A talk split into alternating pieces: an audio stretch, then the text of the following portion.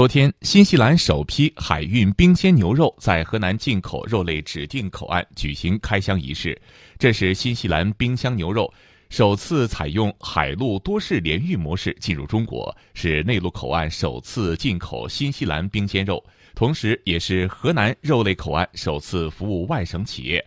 市委常委、航空港实验区党工委书记张延明出席仪式。张一鸣说：“此次新西兰冰鲜肉能够通过海运大批量进入中国，并在河南进口肉类指定口岸进行查验，不仅能够更好地服务我国社会民生需求，让百姓可以更加便捷地吃到来自世界各地的优质肉品，而且对航空港实验区口岸和冷链物流产业的快速发展都将发挥积极作用。”